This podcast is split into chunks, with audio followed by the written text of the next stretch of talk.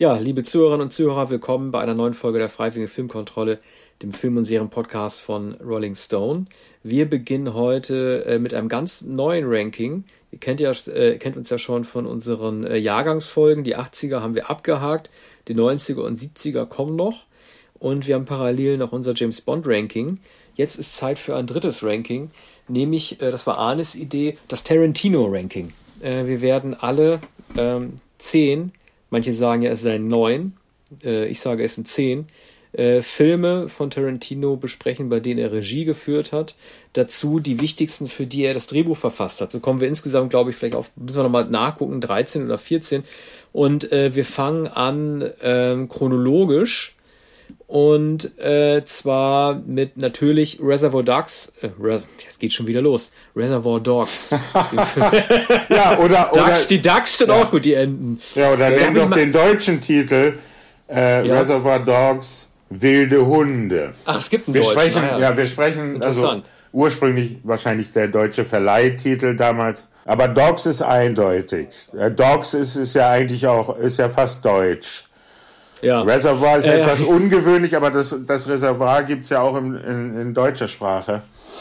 Reservoir. Ja, und, und, und, und, und, und Tarantino hat damit ja auch ähm, sozusagen die implizit geltende, zumindest für neun Filme, nicht für zehn äh, geltende, ähm, äh, zehn Filme geltende Regel aufgestellt, dass seine Filme immer aus zwei, zwei Namen bestehen. Ne? Reservoir Dogs, Pulp Fiction, Jackie Brown und so weiter. Das hat er dann erst, diese Regel hat er erst gebrochen, als es um The Hateful Eight ging, wobei du The als bestimmten Artikel auch weglassen kannst. Bei Once Upon a Time in Hollywood war es natürlich total ja. äh, egal. Äh, fangen wir mal kurz an mit äh, Musik aus ähm, diesem ähm, Film, einem Stück, das ihr alle kennt, nämlich Stuck in the Middle with You. Well,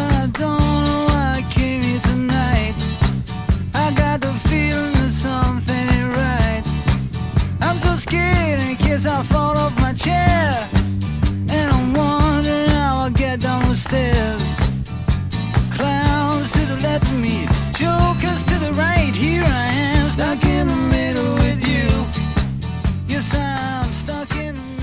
Ja, das ist äh, auch schon die Kernszene. Also wir werden sowieso, wir gehen mal davon aus, dass jeder diesen Film inzwischen kennt. Ne? Er ist äh, 30 Jahre alt und wir werden also wahrscheinlich auch ein bisschen spoilern. Also dürft ihr euch bitte nicht überwundern ähm, falls sowas mal passiert. Aber äh, wir fangen mal einfach mal an äh, mit diesem Song. Äh, es ist ja so, Stuck in the Middle äh, with You. Michael Metzen, der sagt zu diesem Cop, ähm, den er da gefesselt hat im Stuhl, äh, einen ganz bezeichnenden Satz. Das ist eigentlich der schlimmste, der im ganzen Film fällt, wie ich finde. Er sagt, es ist egal, was du weißt oder nicht weißt, weil ich dich in jedem Fall foltern werde. Ja, und, auch äh, umbringen, also glaube ich. ja, umbringen. Ja, also zuerst sagt, er, ne, zuerst sagt er Folter und es ist dieses Exploitation-artige, ne? dass die Lust an der Gewalt, diesen Stilismus, den man Tarantino da vorgeworfen hat, der kommt da eigentlich zum ersten Mal zum Ausdruck, dass dabei noch irgendwie so ein ähm, äh, schönes, fast so ein Schlagerlied äh, mit, ein, mit eingeblendet wird, ist übrigens eine Mechanik, die äh, später noch von anderen Regisseuren benutzt wird, dass man besonders schöne Lieder dann einspielt, wenn ganz schreckliche Sachen passieren. Ich erinnere da nur mal an hier David David Fincher und ähm, diesen Stieg Larsson, dieser Stieg Larsson-Verfilmung, es fällt mir der Name nicht ein, mit Daniel Craig. Ja, irgendetwas hier, wie äh, Verblendung oder. Äh, the Girl with ja. the Dragon Tattoo. The Girl, ja. Da wird nämlich Daniel Craig auch gefoltert und läuft von Enya im Hintergrund Orinoco Flow. Ja. Das ist sehr grell. Ist, Insofern ist ja. ähm, Stuck in the Middle with You nicht so grell, äh, das ist kein so schöner Song, es ist kein so berühmter Song. Der berühmte Song von Gary Rafferty, der, ähm, der eine des Duos Steelers Wheel war, der äh, berühmte und schöne Song ist Baker Street. Und Baker Street ah, ja. eine, mhm. eine noch größere Verhöhnung mit dem berühmtesten Saxophon-Solo aller Zeiten, behaupte ich einmal aus den 70er Jahren, jedenfalls von Ralph Ravenscroft. Dieses Saxophon-Motiv wäre eine noch größere Verhöhnung gewesen und Baker Street stammt auch aus den 70er Jahren. Aber in Amerika kein so großer Hit, aber in Europa ein großer Hit und vor allem in Deutschland. In Amerika ist wahrscheinlich Stick in the Middle with You ein größerer Hit gewesen. Und es geht ja hier um das Top 40 Radio.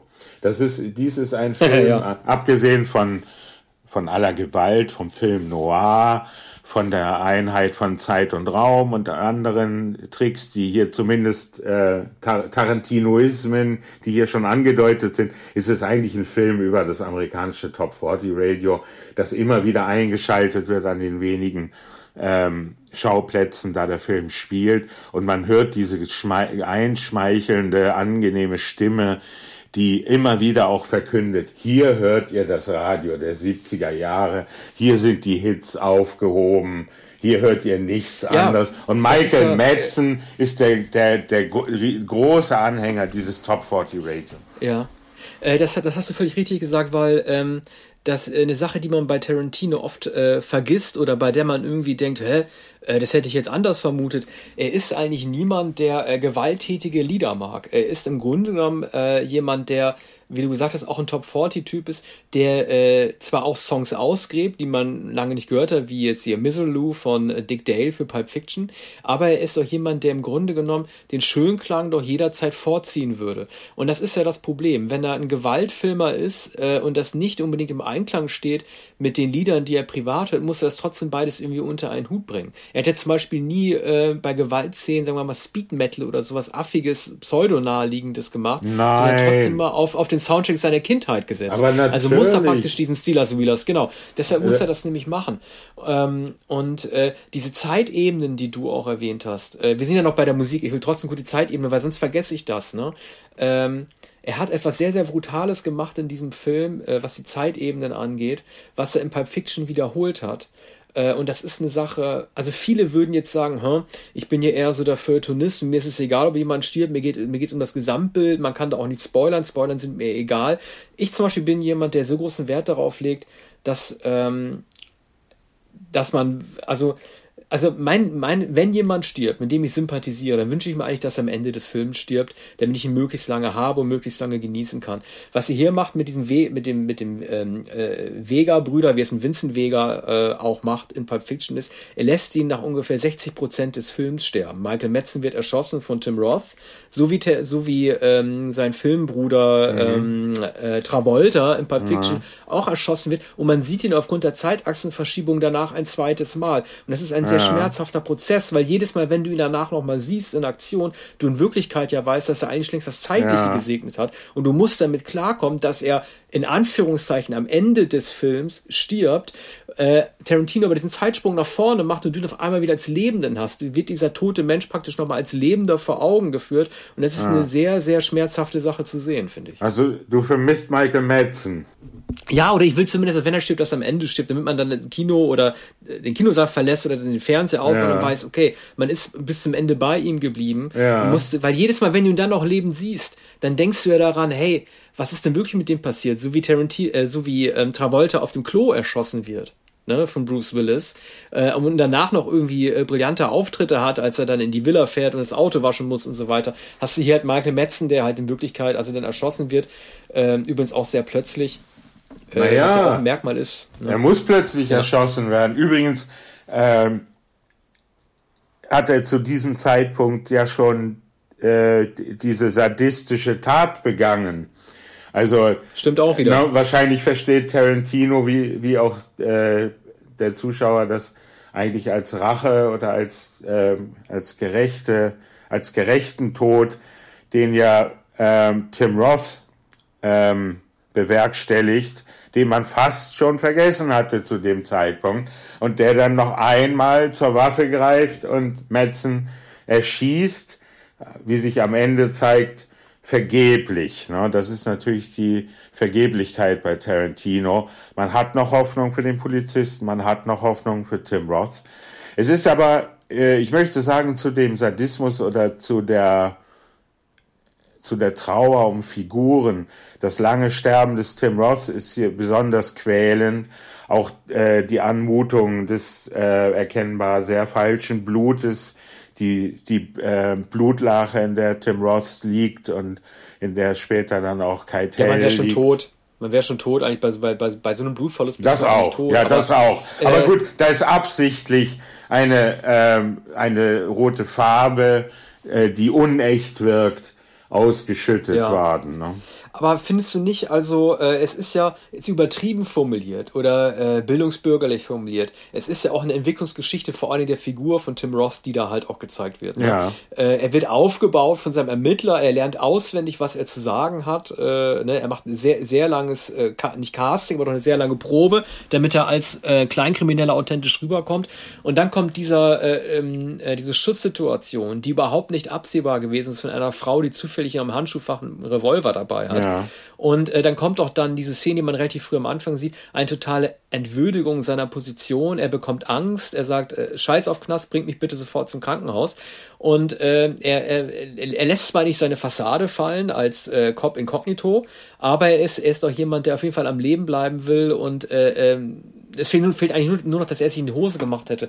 Und diese Art von Darstellung, ich will nicht sagen, dass Tarantino damit sagen wollte, dass Cops die uncoolere Leute sind im Vergleich zu den Kriminellen, aber es war doch zumindest eine sehr, sehr traurige Darstellung eines Menschen, der sich einfach nicht mehr unter Kontrolle hat. Ja, aber er ist äh, natürlich kein Profi und er ist nicht so hart gesotten wie etwa Madsen, der ja offenkundig auch äh, paranoid ist oder äh, äh, pathologisch, ein pathologischer Gewalttäter, das aber mit lächelndem Gesicht. Etwas fast noch erschreckender ist eigentlich äh, Chris Penn. Ähm, Chris Penn bleibt eigentlich undurchschaubar. Man, man, man kann sagen, der ist also sowas, also ein völlig gewissenloser Schelm, kann man sagen. Äh, aber das macht ihn unheimlich. Äh, Chris Penn ist ein richtiger Horrorclown. Äh, Michael, Michael Madsen ist ein Sadist. Und der Konservative, der der äh, Gangster alten Stils ist natürlich Harvey Keitel, dem der Film, also auch dem Schauspieler Keitel wird hier ein Denkmal gesetzt von Quentin Tarantino. Keitel äh, schießt am Ende äh, mit zwei Pistolen, also in der linken und in der rechten Hand. Und Keitel ist ein sentimentaler Mensch, denn er hängt an, an Ross und ähm, stirbt am Ende für ihn, weil er es nicht dulden kann. Er glaubt nicht, dass Ross ein Verräter ist und Ross muss es ihm im Sterben sagen. Ja, es ist nicht erstaunlich. Also ich habe mich jetzt äh, mit den Produktionsbedingungen ähm, nicht zu sehr beschäftigt. Es ist doch relativ erstaunlich, dass, äh, wie man so schön sagt, der ehemalige Videothekar Quentin Tarantino, ja. dass er, er hat ja schon äh, so, so, so, so, so einen gewissen Ruf als, äh, nee, wobei die, die großen Drehbücher hat er da noch nicht gemacht. Aber das war halt irgendwie generell, dass er Harvey Keitel bekommen hat. Ja. Und kann man sagen, dass äh, das war für Harvey Keitel ja auch vor dem Piano, äh, dem Film, wo ja. noch kurz ins Rampenlicht geschoben wurde. Piano war 93 von Jane Campion. Äh, er war, ich will nicht sagen, dass er Nobody war, aber Harvey Keitel hatte auch niemanden mehr wirklich auf dem Schirm äh, dass er den trotzdem bekommen hat, das fand ich schon, das fand ich schon hm. interessant, ne? Also Steve Buscemi war da ja auch noch kein Star. Nein, Buscemi war ist natürlich die Entdeckung des Films. Buscemi wirkt wie der Psychopath, aber er ist eigentlich eine vernünftige Figur.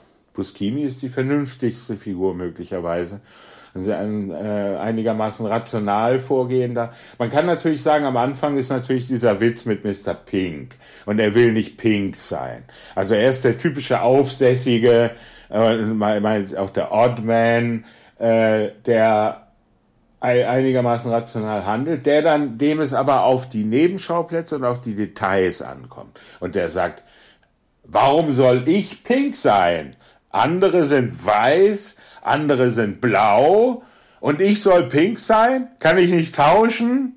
Und dann sagt er. Der wollte Mr. Purple sein. Ja, er sagt gesagt. dann, wenn überhaupt, dann warum nicht Purple? Nein, ja. hier wird nicht verhandelt. Purple gibt es, gibt Pink. So. Und dann sagt er, okay, okay, so wichtig ist es dann auch nicht. Und das denkt der Zuschauer auch, nachdem er sich schon drei Minuten gelangweilt hat mit dieser Diskussion um Mr. Scheiß Pink. Ne? Naja, die Sache ist Pink, äh, also er mag das ja deshalb nicht, ja, weil wir wissen, äh, er die sagt, er findet das schwul. Ne? Ja, ja, ja klar. Also er findet das schwul. Aber äh, es ist natürlich auch ähm, unabhängig davon, äh, die, die Farbe, die damit assoziiert wird, auch äh, sozusagen am queerligsten zu sein. Also gar nicht mal wegen der Konnotation, sondern es ist generell eine sehr lebhafte Farbe. Und wenn du halt White hast oder äh, Brown hast, dann hast, dann hast du eine gewisse Art von Ordnung halt drin, ein Kategoriensystem. Ja gut, aber ob das, halt ja, aber ob das Buschinis ja. Absicht ist, ja, also der, das der, kann sein. Er wird, er wird ja, das wird ihm ja nicht so unrecht sein, dass er zum Beispiel in Keitel ein ruhigeres Temperament erkennt Und ja, äh, ich glaube, Mr. Brown ist Tarantino, oder? Ich bin, bin nicht sicher. Äh, ja. Mr. Brown ja. ist Tarantino. Das ist, weißt du, ja. äh, das ist sozusagen der, äh, ähm, die Vorstufe oder der Vorgeschmack auf das klassische Tarantino, äh, auf den klassischen Tarantino-Dialog, in dem es ja oft darum geht, dass sich Leute, die eigentlich einen wichtigen Auftrag haben oder was Wichtiges zu tun haben, sich mit so ähm, Geschmacksfragen halt irgendwie beschäftigen. Das ist ja, das hast du bei Perfection ja noch viel ja. mehr, wenn es irgendwie um ähm, äh, Travolta geht und Samuel Jackson und die Geschichte mit der Fußmassage. Das sind ja alles so Themen. Äh, du müsstest dich eigentlich auf, auf, längst auf was anderes konzentrieren, aber bist noch im. Ja, Petitesse, ne, natürlich. Met zur genau. Unzeit, genau. zur Unzeit. Ja, das ist genau, das ist da schon die Forschung und das ist ja trotz allem auch ein, ein, ein sehr lustiger, äh, äh, lustiges Gespräch, dass, dass diese sechs Leute da irgendwie führen es deutet halt darauf hin, dass halt, äh, ich weiß nicht, wie das Jahr 92 generell war von Filmemachern, aber äh, damals gab es ja den Begriff, also der Begriff der Political Correctness entstand ja erst in den Clinton-Jahren, die ja eigentlich 92, 93 erst kamen, also fast ja, gleichzeitig. Ja. Ne? Aber dass äh, über solche Sachen so gesprochen wurde, wie mit das ist mir zu schwul, oder die Tatsache, dass zum Beispiel im Autis-Gespräch, äh, sie, äh, sie nennen Schwarze dort ja auch, das ist ja äh, sozusagen auch der Terminus, den äh, Spike Lee äh, dann auch kritisiert hat an Tarantino, dass er, der, dass er nicht derjenige sein darf, der das Wort benutzen darf. Sie sprechen aber bewusst von, Sie sagen das, Sie sagen nicht Afroamerikaner oder Schwarze. Und ja, der, äh, ich hm. weiß gar nicht, wie etabliert das gewesen ist, im Jahr 92 sowas zu machen. Das war überhaupt nicht etabliert. Aber Tarantino hat es damals verteidigt und wird es heute verteidigen mit Rollenprosa. Natürlich ist es Rollenprosa.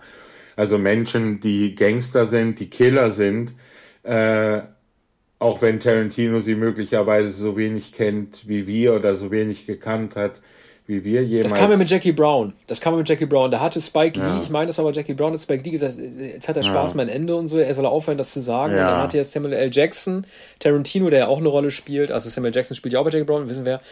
Da hat er dann halt Tarantino verteidigt, äh, äh, gesagt halt irgendwie, so wie er auch gesagt, das ist halt Rollenprosa. Und äh, letzten Endes werden dadurch, ich meine, gerade bei Reservoir Dogs wird das ja auch nicht als Slang von Schwarzen benutzt, wie in Jackie Brown, als äh, die Figur von Samuel L. Jackson das sagt zu äh, Chris Brown, sondern tatsächlich von vier Weißen, die im Auto sitzen. Die sagen ja, und das bedeutet ja auch, dass es halt in, in dem Fall halt einfach auch Rassisten wahrscheinlich sind, ne? Weil die ja, das Wort benutzen. Ja, also oder das und das ist dann nicht, ja, ne? Sie müssen ja nicht Rassisten sein, sondern sie sprechen einfach so. Das ist die Art der Sprache, meinetwegen der Unterwelt, der, der Straße, und äh, von von äh, unreflektierten Menschen. Also das nee, wird, du, das, das, das, das, ja, das sind ja, Kriminelle, hm. das, das, das sind Kriminelle, ja. die äh, Schwarze nicht in ihrer Lebenswelt haben wollen. Die tauchen, die arbeiten mit denen nicht zusammen. So wenig übrigens wie Homosexuelle und so ja auch das, äh, das androgyne Sprechen über Frauen. Da würde ja auch niemand sagen, hey, diese bösen Killer, die sprechen unfein über Frauen in Reservoir Dogs. Ja. Ich, ich, ich musste da so ein bisschen dran denken an die, äh, an, an, man, man, man erfährt ja die echten Namen nicht und weiß deswegen auch gar nicht, ob das vielleicht irgendwie Mafia-Leute auch teilweise sind, weil die Chris Penn mit seinem Trainingsanzug, ja. das ist ja im Grunde genommen das, was eigentlich die, die Sopranos schon mit vorweggenommen hat, ne? den Schluffi im Trainingsanzug. Ja. Und äh, wenn einige von denen Italo am Amerikaner darstellen sollen, äh, die waren ja auch oft als Kleinkriminelle, wenn sie der Mafia da, da angehört haben, auch einfach auch voll hasserfüllt gegenüber ja. Schwarzen halt einfach. Naja, Buscemi, ist das einfach ja. auch, ne? Also ja. Buscemi äh, war ja später in vielen Episoden äh, der Sopranos und hat da eine noch bessere Darstellung geboten als in Reservoir Dogs. Ja. Eine viel ausführlichere ja, Darstellung natürlich. Ja, äh, ich, ich finde ja dieses Anfangsgespräch, das so auch in die Filmgeschichte eingegangen ist, Like a Virgin, ja. Ja, also was dieser Song äh, bedeutet. Genau. Äh, das fand ich extrem lustig. Also ja. jetzt auch nochmal, als ich sie wieder, wieder gesehen habe, ich finde die Erklärung auch extrem lustig. Ich habe halt, das hatte ich dir vorher mal geschrieben, das Einzige, was ich kurz gedacht hatte, war, ähm, es ist ja irgendwie so, wenn man den Film jetzt sieht, ne, und den nicht 1992 zum ersten Mal gesehen hat, dann würde man denken, diese Art von äh, Gesprächen, halt diese Songdeutung, obwohl es da eigentlich auch um die Planung eines kriminellen äh, Coups halt gehen sollte, äh, die sind halt etwas, was viele epigonale Filme halt gemacht haben, aber der halt nicht und das ist deswegen irgendwie doof. Also mir ist aufgefallen, es fällt mir manchmal total schwer, das mit den Augen eines Menschen zu sehen, 1992 zum ersten Mal den Film gesehen hat. Ja, aber warum willst du denn dir vorstellen, wie der Film 1992 gesehen wird. Wann hast du Ja, das Film? ergibt keinen Sinn. Nee, weil, naja, man, man kann diese. Ach, du, ich habe den jetzt, ich habe den jetzt zum ersten Mal gesehen, seit ich. Äh, das Problem war ja auch, ne? Ähm, also jeder sagt irgendwie, hey, nicht Pulp Fiction ist der eigentlich gute Film, sondern Reservoir Dogs. Also es ist ja irgendwie, äh, du hast ja damals über das ist einer der ersten Kritiken, die ich von dir im Rolling Stone gelesen hatte, über zu Nirvana war das. Ähm, da ging es um Bleach. Da hatte Arne Wielander geschrieben, das war wahrscheinlich auch 94, 95, äh, Neumer Kluge loben immer das Frühwerk. Wenn die sagen, irgendwie Bleach war besser als Nevermind. Und ich weiß, dass jetzt immer noch viele sagen, ähm, Reservoir Dogs ist, äh, das ist schon wieder Dogs, Dogs, Re äh, Reservoir Dogs ist äh, besser als Pulp Fiction, aber da kann ich nur eins zu sagen. Äh, ich war damals schon alt genug, um zu wissen, und das hat nichts damit zu tun, dass ich in der Kleinstadt aufgewachsen bin. Ich war damals schon alt genug, um zu wissen, dass dieser Film eigentlich gar nicht im Kino gelaufen ist. Den können gar nicht alle Leute gesehen haben, die behaupten, ihn gesehen zu haben. Das war, naja. zwei, das war 92 nicht der Go-To-Film, wo alle hingegangen sind. Die haben sich 1992 Batman Returns oder Dracula angeguckt oder Far and Away. Die haben sich nicht Reservoir Dogs angeguckt. Und das erste Mal, als ich den gesehen habe, das war auf dem VRS von meinem Freund äh, Peer, hatte ich mir ausgeliehen, 1996, 97. Und äh, das war auf Englisch. Und wer denn auf Englisch guckt, ohne Untertitel, versteht kein Wort. Und äh, deswegen, also, äh, wie komme ich jetzt drauf? Genau, ähm, es fällt total, also es fiel mir irgendwie schwer, damals alles zu verstehen, was damals originär war und neu war. Und wenn man den jetzt guckt, und weiß, was alle anderen danach geafft haben, dann denkt man, ja, jetzt kommt wieder irgendwie so ein lange Song-Exegese äh, oder so wie halt irgendwie Patrick Bateman über ja, Genesis. Aber es sind ja nicht viele Exegesen, sondern es ist eigentlich nur Like a Virgin, das ist die einzige längere ja. Interpretation. Stimmt. Und hier von Tarantino die etwas, eine etwas rabulistische Interpretation des Songs, die möglicherweise auch nicht so ganz überzeugend ist, aber äh, sorgt für Belustigung. Jedenfalls ist die äh, Diskussion über Like a Virgin bezeichnend. Das ist ungefähr acht Jahre nach Like a Virgin und äh, exakt acht. Mhm. Ja, es ist schon, es ist schon, es, äh, Madonna hat sich gewandelt. Madonna hat sich schon zweimal gewandelt. Erotica ist, glaube ich, schon vorbei. Und die ist das Sex. Nee, das war im selben Jahr. Gut. Sex und ja. Erotica waren beide 92. gut. Ähm, das ist die zweite Wandlung und die andere ist mindestens die mit Papa Don't Preach. Und tatsächlich sagt der eine, ich weiß nicht mehr welcher es sagt, Like a Virgin fand ich gut, aber seit Papa Don't Preach habe ich es nicht mehr verfolgt. Da hat mir nicht gefallen. Papa Don't Preach nicht mehr. Und das war, glaube ich, 86 ungefähr. 86, aber es war der bessere Song, finde ich, ehrlich gesagt. Ähm, ich äh, ich habe mich immer gefragt, also diese Produktionsfirma von Till Schweiger, die heißt so Mr. Brown Entertainment, ne? Mhm. Da hat er, hat er also ja, ja, das kommt daher, ja, ja, äh, ja, ja. Ja, genau.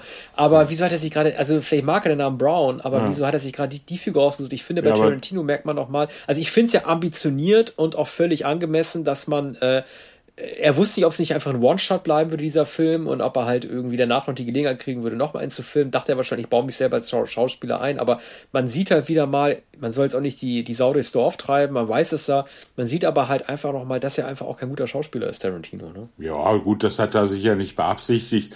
Jetzt, äh, da man jetzt weiß, äh, dass es sich um den Regisseur handelt, was man damals wahrscheinlich auf Anhieb nicht wusste, äh, äh, achtet man natürlich am Anfang des Films besonders darauf und sieht, äh, dass er unter den professionellen Schauspielern dilettantisch wirkt. Aber er wollte unbedingt äh, diese Deutung von Like a Virgin selbst sprechen und war sehr stolz darauf. Ne? Also ich, ich bleibe ja dabei, dass Denzel, Denzel Washingtons Frage in Crimson Tide äh, nach dem ähm, nach dem Silver Surfer, also nach dem Zeichner des Silver Surfer, noch genialer ist. Und äh, dennoch hätte Tarantino in einem U-Boot schon seiner Größe wegen äh, es nicht sprechen können. Deshalb musste Denzel Washington diese Frage an einen Matrosen oder an zwei Matrosen stellen. Wer ist der beste Zeichner des Silver Surfer? So. Und danach hätte er es eigentlich nicht mehr machen müssen, aber es gibt dann diese ganz langen Ausführungen in Pulp Fiction, äh, in, Entschuldigung. Kill Bill. In, Kill Bill, genau. In Kill Bill ja, hat er, ja, er hat das in, in das, ins, Ex, ins Extrem getrieben und äh, in Hateful Eight hat das sogar noch, noch einmal verlangsamt gegenüber David Carradine in ähm, äh, Kill Bill. Ich würde gerne von, von ähm, Tarantino wissen, er hat das so ganz nebensächlich gesagt, dass ihn eine Batman-Verfilmung nicht interessieren würde, weil die Figur des Bruce Wayne und Batman so langweilig ja. sei. Und das hat mich immer beschäftigt, weil äh, klar, er hat ja die Superman, das, darüber werden wir in Kill Bill ja sprechen, er hat ja die Superman und äh, Clark Kent Deutung, dass eigentlich Superman der Betrüger ja. ist, weil die Schwächen des Menschen in der Figur des Clark Kent irgendwie aufzeigt. Da hat er natürlich ihm unterstellt, ja. dass im Grunde genommen er extrem tief sei, aber nur weil Superman da aus taktischen Gründen eine Rolle spielt, heißt es ja auch nicht, dass er tiefer ist als Bruce Wayne, der immer dieses Eltern, Elterntodtrauma hat, äh, der keinen Menschen töten will und so weiter. Ich würde gerne von Tarantino wissen, das hat er in dem Interview, das ich von ihm gelesen habe, nicht ausgeführt, warum er äh, Bruce Wayne für so flach hält. Ja. Ja, Bruce Wayne ist in, äh, natürlich, äh, also handelt äh, einerseits altruistisch äh, oder empathisch für andere Menschen, verkleidet sich, setzt sein Geld ein. Zugleich gibt es ein sehr egoistisches Motiv, nämlich den Tod der Eltern durch Gangster. Das sind eigentlich zwei konventionelle Motive. Bei äh, Superman gefällt ihm und das erklärt uns ja David Carradine. In, ähm, aber wir kommen dann noch natürlich demnächst zu ähm, Kill Bill. Äh, das ist der entscheidende Moment, wenn David Carradine mit, mit der, was ist das, mit dem Schwert das Sandwich schneidet, erklärt er ja, Superman ist die Kritik am Menschen, an der menschlichen Gesellschaft. Äh, denn Superman ist ähm, ein Superheld, äh, äh, der sich als Mensch verkleidet. Ne? Es verkleidet sich nicht ein, ein, ähm, ein Mensch in einen Su Superhelden, kleidet sich nicht ein, ein Mensch in ein Superheldenkostüm, sondern sein, sein natürliches ähm, Habitat ist das Superheldenkostüm, also das Cape und der Anzug. Er verkleidet sich als Clark Kent, als Journalist mit Brille und Pfeife. Das ist der, wobei man natürlich sagen muss, äh, wobei man natürlich sagen muss, das hätte Uma Thurman ihm auch kontern können, ähm, die Menschen, ähm, die sich als Superhelden verkleiden, äh, wie Peter Parker als Spider-Man oder Bruce Wayne als Batman, die wiederum ähm, tun ja nicht so, als wären die anders als Menschen, nur weil sie Superheldenkostüme tragen. Also Peter Parker ist genauso tapsig als Peter Parker und macht die blöden Witze. Ja. Und äh, Bruce Wayne als Batman ist genauso seriös und melancholisch wie als Bruce Wayne. Also die wiederum äh, tun, die tun ja nicht so, als müssten die sich verstellen, um den Superheldenmacker zu markieren, sondern die wissen, dass sie mit ihren menschlichen Eigenschaften oder ihren menschlichen Wesenszügen genauso sehr Superheld sein können wie umgedreht. Also das hätte hätte Uma Thurman man ja auch zu Bill sagen können. Irgendwie, was soll. Klar, du hast meinetwegen recht. Superman hält nichts von der Menschheit. Er muss halt irgendwie so tun, als sei er irgendwie ein Trottel, dem ständig irgendwie der auf der Bananenschale ausrutscht. Aber das andere wiederum, äh, das Gegenteilige, der Mensch, der sich als Superheld verkleidet, der, äh, der wird ja auch nicht zum Angeber und sagt, jetzt muss ich mich auch so aufplustern wie ein Superheld, weil meine Mensch, weil mein menschliches Dasein schon ja. ausreicht. Ja, es ist nie, man weiß nicht genau, was äh, Tarantino damit meint. Also indem er es ist ja nicht nur die, äh, die Verkörperung, die Superman annimmt, sondern es ist die Art der Verwandlung, also dass ein Außerirdischer äh, eine menschliche Verwandlung eingehen muss und die Kritik an der menschlichen Spezies liegt wahrscheinlich darin, dass hier jemand vergleichbar möglicherweise mit dem Silver Surfer, der sicherlich die zweite Lieblingsfigur Tarantinos ist, jemand, der in die Weiten des Alls verbannt ist, dass, dass hier jemand von außen kommt und die menschliche Brutalität erkennt und sich in den Dienst der äh, eigentlich der, der Menschheit stellt, die es gar nicht verdient hat, dass man sie rettet und vor dem Untergang bewahrt. So denke ich, ist, ähm, ist diese Interpretation gemeint. Ne? Während, ähm, während Bruce Wayne und äh, Spider-Man oder äh, Parker als Menschen agieren und verzweifelt versuchen, eine bessere Welt zu schaffen, also ein, ein, eine eher kon, kon, ähm, konventionelle Stoßrichtung, konventionelle Motive. Ne? Auch Peter Parker hat ja auch sehr ähm, eigensüchtige Motive oder, oder jedenfalls private Motive, so zu handeln. Bei, bei Superman ist es ja nicht klar, weshalb er sich eigentlich in den Dienst stellt und noch weniger bei dem ja widerstrebenden Melancholiker Silver Surfer. Naja, also, also Peter Parker äh, verliert ja seinen Onkel äh, durch die Ermordung durch Gangster, ne? Also der Kampf gegen, gegen Kriminelle wird aus familiären Motiven begonnen und das ist bei Bruce ja, Wayne ja genau private Motive, Eltern werden getötet. Ja. Genau, genau. Ja. Es, es, sind, es, sind, es sind private Motive. Du hast natürlich äh, also insofern bei Superman recht, ähm, dass er die äh, Kritik oder die Schwäche des Mensch äh, seine aufzeigt, aufzeigt, als dass äh, Lois Lane, seine Lebensgefährtin in Superman 2, ihn ja auch nicht ähm, entlarvt, weil er sich so unmenschlich verhält, also sprich diese Rolle nicht gut spielt des schwachen Menschen, sondern weil sie ja herausfindet, dass Superman immer dann auftritt, wenn er sich vorher kurz von ihr verabschiedet. Und das hat sie beobachtet als Journalistin. Sie hat einfach festgestellt, irgendwie, das kann doch irgendwie nicht sein, dass du jedes Mal sagst, ich gehe mal auf Toilette oder äh, muss telefonieren.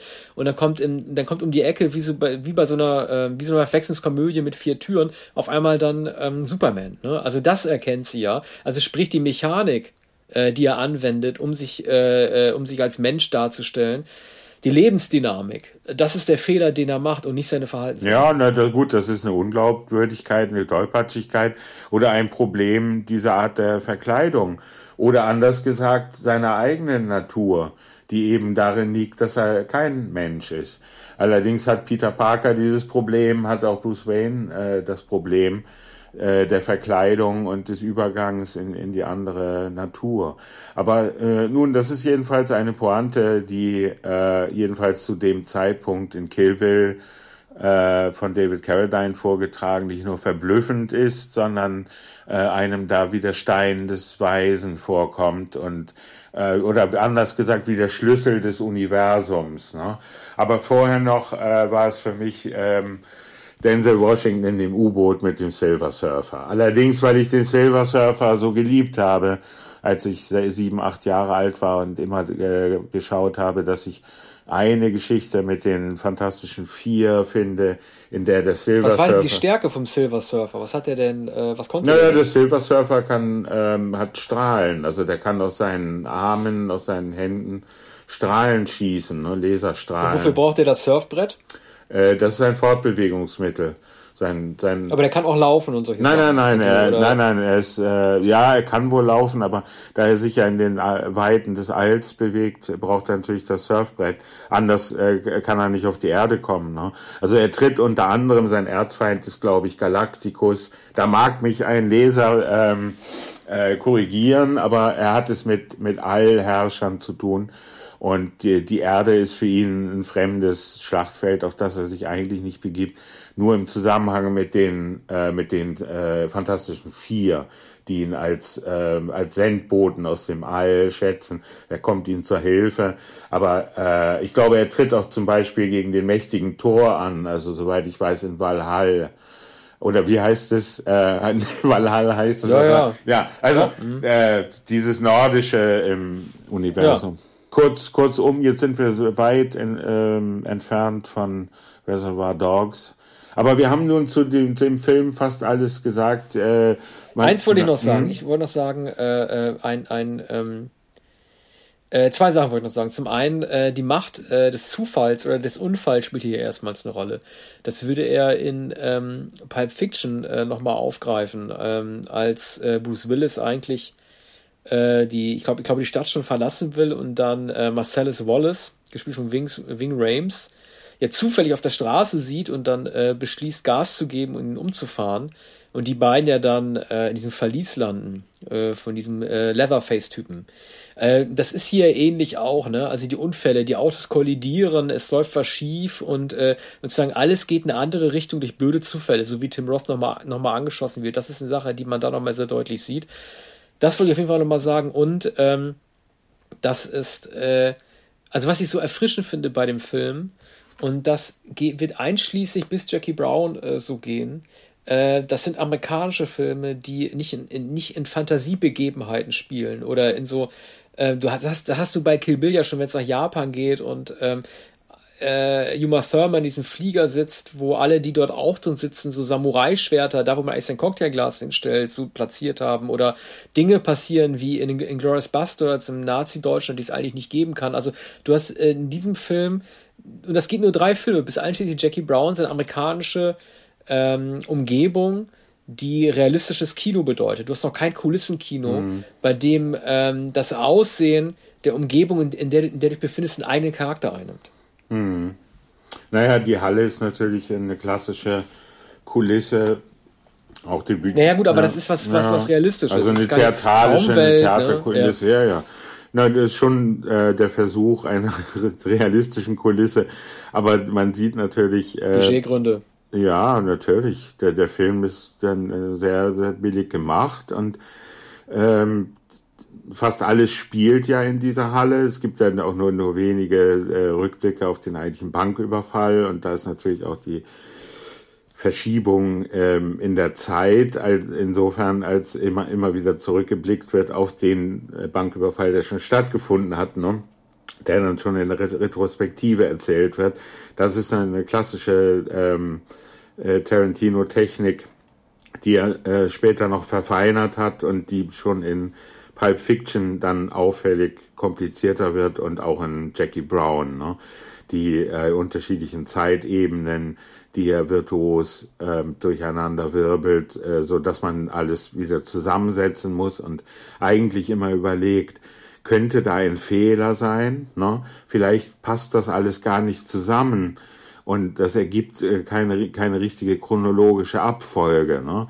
Etwa wenn hier äh, noch der, äh, der Schmuck oder die Diamanten mitgenommen wurden und, und dergleichen. Und da fragt man sich, wann, wann ist das alles passiert? Und man, man sieht dann die Gleichzeitigkeit, ne, wie sie mit dem Auto wegfahren und wie dann die Polizei kommt und wie die und wie sie ähm, der äh, die Frau aus dem Auto zerren und wie die Frau äh, ins Handschuhfach greift, da eine Pistole hat und Tim Ross anschießt. Ne? Das wird alles erst im Nachhinein geschildert. Und das ähm, finden wir dann natürlich bei Pulp Fiction schon zwei Jahre später wieder. Und da ist es, ähm, ist es noch raffinierter aufgesplittert in einem Film, der ja auch viel länger ist. Also ja, ich, äh, ich denke, dass Reservoir Dogs eine Fingerübung ist. Damals äh, war es sensationell. Ich war immerhin in dem Alter, da ich den Film schon sehen konnte. Man konnte in jeder Stadtzeitschrift, vielleicht nicht in den Feuilletons, aber in jeder Stadtzeitschrift lesen, dass man ins Kino gehen muss, um den Debütfilm eines Debütanten, der Quentin Tarantino heißt. Und der Videothek. Da lag ich ja falsch. Ja. Da lag ich ja falsch, weil ich war wirklich davon ausgegangen, ich bin zwar ein paar Jahre, nicht viele, viele Jahre, ein paar Jahre jünger als du, aber ich bin mir eigentlich ziemlich sicher, dass das der Film war, in dem man über, in dem man, über den man in Deutschland nicht so sehr geredet hat. Aber gut, da hatte ich einfach eine selektive Wahrnehmung, weil ich in Gedanken schon bei Michael Keaton war äh, als, als Batman. Aber ich hatte das Gefühl, dass eigentlich das eigentliche Tarantino-Fieber erst in Pulp Fiction ausgebrochen ist und viele gesagt haben, irgendwie, ja, hättet ihr mal das Debütwerk von ihm schon gesehen, ne? Naja, unter Menschen, die sowieso ins Kino gehen und das Cineasten und Bescheid wissen, war, war Tarantino, äh, war äh, äh, Reservoir Dogs äh, sofort bekannt, natürlich. Ja, das also, kam an. Wurde, danke, wurde, danke ja. sehr. Nein, das war, du warst doch zu hab jung. verstanden. Nee, du warst doch zu jung. Nö, eigentlich nicht. Nö, ich hab, ich hab, ich war, warte mal, du warst doch 15. War ich, äh, 15 ungefähr. Nein, da war ich 17. 17. Da war ich 17 und bin schon locker äh, in Filme gekommen, die ab 18 waren. Ich weiß gar nicht, ob Reservoir Dogs, ob der ab 18 ist oder nicht. Doch, sicher. Aber, aber ähm, sicher. Ja? Mhm, ja. Okay. Naja, weil so, so blutig ist er eigentlich nicht, wie man denkt. Man sieht ja den, den Prozess des Ohrabschneidens äh, nicht.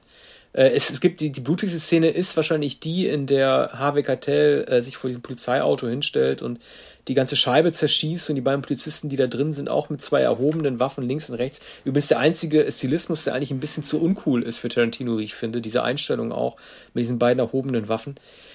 Äh, aber eigentlich ist der Film nicht so brutal, äh, wie man denkt. Vielleicht liegt es an der Farbe Rot, ne? an, an dem Blut. Das ist ja irgendwie. Ähm, also bei, bei Kill Bill weiß man ja, dass Tarantino es geschafft hat, den mit 16 durchzubekommen, den ersten Teil bei diesem Blutbad mit den Crazy 88, diesen Ninjas, die Uma Thurman da angreifen in diesem japanischen Restaurant, indem er die entscheidenden äh, Szenen, die äh, eine Indizierung hätten verursachen können, einfach schwarz gefärbt hat, statt äh, das rote Blut zu zeigen oder wenn Augapfel herausgerissen wird oder so.